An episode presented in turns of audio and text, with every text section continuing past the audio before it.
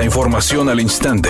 Grupo Radio Alegría presenta ABC Noticias. Información que transforma.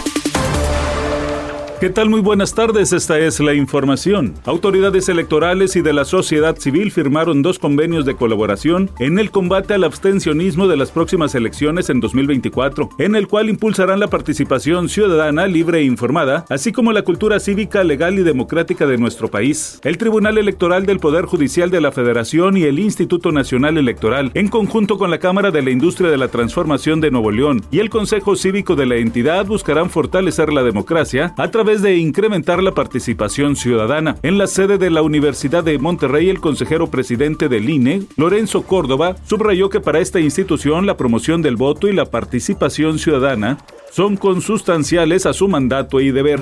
La Secretaría de Salud informó que tiene registro de 45 menores de edad de 18 estados de la República que consumieron clonazepam en un reto viral de TikTok que consiste en ingerir ese medicamento controlado y el que se duerme al último gana. El subsecretario Hugo López Gatel llamó a los padres de familia a vigilar que sus hijos no consuman clonazepam y se alejen de los retos del TikTok.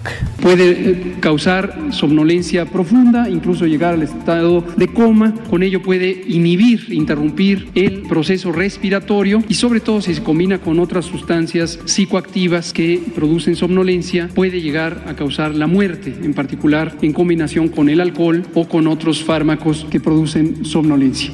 Editorial ABC con Eduardo Garza. El proyecto de condominio llamado Vía Zócalo en el barrio antiguo sigue en el ojo del huracán. El municipio dice que los permisos son apócrifos y suspendieron la obra. Agua y drenaje dice que no tienen permiso de drenaje y ahora los ecologistas señalan que están edificando sobre un suelo inestable y no sería seguro. Muchas voces están señalando a Vía Zócalo y la investigación va a continuar.